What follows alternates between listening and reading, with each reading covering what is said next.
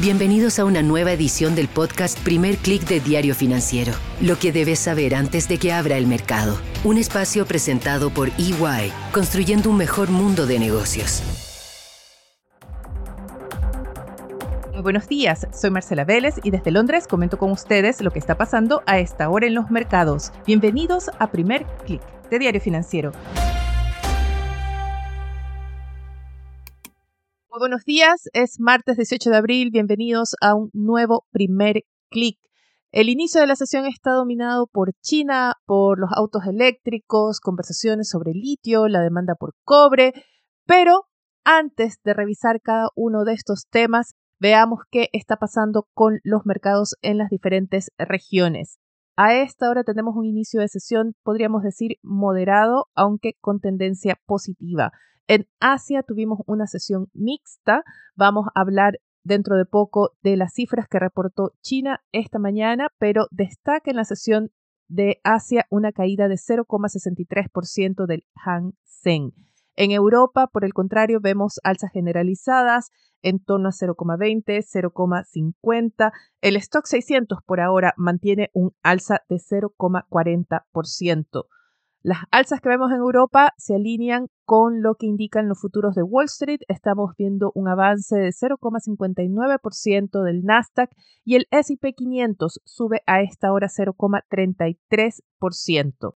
Y muy importante para las monedas latinoamericanas y otras monedas también, el dólar retoma sus caídas. ¿Recuerdan cómo ayer conversábamos que había que ser cautelosos con esas alzas recientes de la divisa? Bien, el dólar retoma hoy su tendencia a la baja con una caída de 0,40% hasta ahora. Revisemos ahora uno a uno cuáles son los factores que están dominando el inicio de la sesión.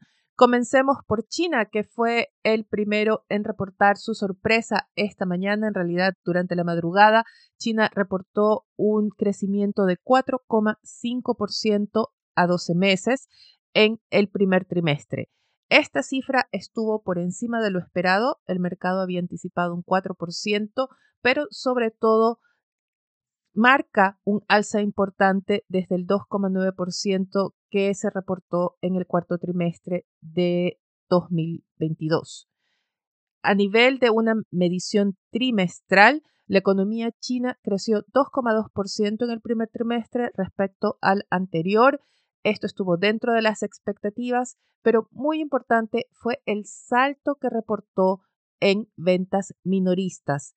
Las ventas de retail reportaron un alza de 10,6% en marzo, muy por encima de lo que esperaba el mercado, que era en torno a 7,4%, un repunte fuerte, casi tres veces de lo que se había marcado en el mes anterior. Y esto genera la expectativa de que se recupera el consumo interno en China, compensa así una desaceleración de la demanda global que también se notó en cifras por debajo de lo esperado para su producción industrial. Ahora, los titulares se están concentrando en ese 4,5%, en esa idea de que China creció más de lo esperado en el primer trimestre. Y de alguna forma vemos que esta lectura es parcial por su impacto limitado que ha tenido en los mercados. En una primera instancia sí hubo una reacción en materias primas, sobre todo en metales industriales. Vimos que contratos en Shanghái para el hierro, para el acero, también para otros materiales industriales registraron alzas de entre 1,9 y de hasta 3,5%. Sin embargo, a esta hora ese impacto ha disminuido, ha perdido fuerza. Por ejemplo, el cobre, que usualmente varía en relación a las noticias de China, sube a esta hora apenas 0,10% en Londres. Tampoco estamos viendo un rally en las acciones, aunque sí parte del alza que se registra a esta hora en Europa y en los futuros de Wall Street, en los índices bursátiles, se atribuye a una influencia positiva desde ese reporte de China. Sin embargo, no es ese rally que hubiésemos visto en otras ocasiones. Y el impacto limitado puede explicarse en que, más allá de lo que dicen los titulares, ese 4,5% no son del todo buenas noticias. Sin duda, un repunte es positivo, especialmente en un escenario de desaceleración de las otras principales economías del mundo, pero ese 4,5% es una de las lecturas más bajas que ha tenido China para un crecimiento trimestral en toda su época previo a la pandemia. Lo que pasa es que desde 2020 hemos estado acostumbrados a cifras parecidas desde China, especialmente en el último año. Pero si se revisa, y así lo hice esta mañana, los reportes trimestrales de los últimos 25 años, en una mirada rápida, vemos que ningún trimestre se ha reportado menos de 5%. Así que no podría decirse que la economía china ha recuperado ese dinamismo de la época prepandemia. Y esto tiene factores estructurales detrás, una recomposición necesaria de la economía china después de esa de rapidísima expansión. El problema, y así lo han señalado varios analistas, es que eh, todavía no se ven esas reformas estructurales que se necesita para mantener el dinamismo en este nivel que ya ha alcanzado la economía china. Así que sí hay factores estructurales, hay factores de largo plazo que apuntan que quizás estas cifras, estas alzas que vimos en el primer trimestre podrían ser temporales.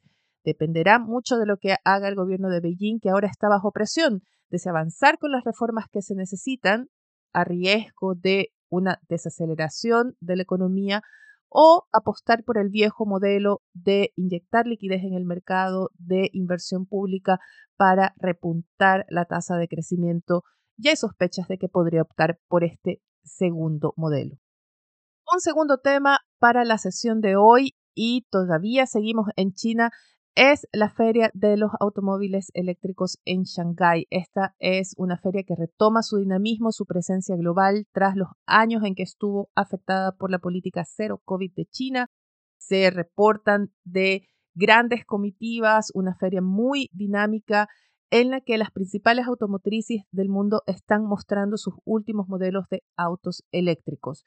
¿Por qué es importante esta feria? Financial Times reporta hoy que hay una desaceleración de las ventas de autos eléctricos en China y, por ejemplo, este sería el factor que estaría detrás de la caída del precio del litio. Diario Financiero recoge además hoy los pronósticos de Bank of America que anticipa el litio seguirá bajando de precio, hoy está en torno a los 27.500 dólares, bajaría hacia los 20.000 dólares con miras a 2027 debido a que no es un recurso del todo escaso y cada vez estamos leyendo de nuevas iniciativas por explotar litio en diferentes países. Estas noticias llegan cuando, por ejemplo, gobiernos en Latinoamérica preparan sus estrategias propias para la explotación de este recurso que, junto al cobre, es clave para la transición energética. De ahí que esta mañana destacan las empresas mineras y de recursos naturales ante la idea de que esta feria de autos eléctricos acelera la carrera por esta parte de la transición energética y por tanto también la carrera por estos recursos naturales. Salgamos ahora de China y vayamos al tercer tema que está impactando en la sesión y vayamos ahora a Reino Unido, donde me encuentro y donde hoy tuvimos también una sorpresa en el reporte económico, pero tiene que ver con el reporte de empleo. La economía británica creó más de tres veces la cantidad de empleo que se esperaba en enero. La tasa de desempleo creció ligeramente, pero lo más importante es que los ingresos laborales subieron más de lo que se había esperado. Registraron un alza de 5,9% en febrero, se esperaba un avance en torno a 5,1%. Y esto lo que hace es demostrar un mercado laboral todavía bajo presión, un mercado laboral donde todavía hay mucha actividad y donde esas alzas salariales ponen presión al Banco de Inglaterra para que avance con una nueva alza de tasas. Se había previsto que en la reunión de mayo pudiese pausar, ahora se apuesta que avanzará al menos con un ajuste de 25 puntos base y que quizás no sea el último. este sería un camino diferente al que se espera para la Reserva Federal, que se espera tenga un alza de 25 puntos base en mayo, pero que de ahí ponga una pausa a su ajuste monetario. De ahí que vemos que este reporte laboral impulsó nuevamente y muy rápido a la libra esterlina que opera esta mañana con un alza ya de 0,53% frente al dólar y alcanza los 1,24 por dólar. Y con ello lo que hace es agravar la presión que hay ya sobre la divisa estadounidense. Muy importante también, y esto se está reflejando en el comportamiento positivo de los futuros de Wall Street, son los reportes de resultados de grandes empresas. Johnson Johnson, al igual que lo hicieron JP Morgan y Citi el viernes pasado, reportó cifras mejores a las esperadas y elevó sus pronósticos de negocios para el resto del año.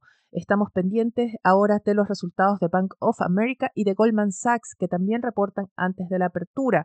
Tras el cierre del mercado, muy importante tendremos las cifras de Netflix y de United Airlines. Y los analistas van a estar muy atentos de lo que estas empresas puedan decir respecto al comportamiento de los consumidores. Además, en agenda tenemos cifras importantes o reportes importantes en la región. En Colombia se publica el índice de actividad económica de febrero. En Estados Unidos tendremos cifras de construcción de nuevas viviendas y en Chile el Banco Central publica las cuentas nacionales por sector al cuarto trimestre. También muy importante en Chile, la Comisión de Constitución de la Cámara inicia el trámite del proyecto para un nuevo retiro de fondos previsionales.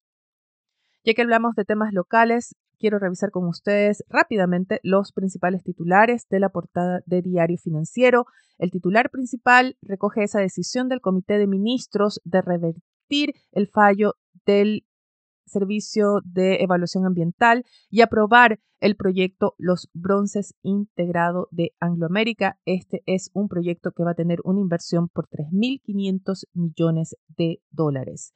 Además, muy importante, otro titular recoge el llamado del ministro de Hacienda Mario Marcel para que se llegue a un acuerdo tributario, sobre todo para el royalty minero.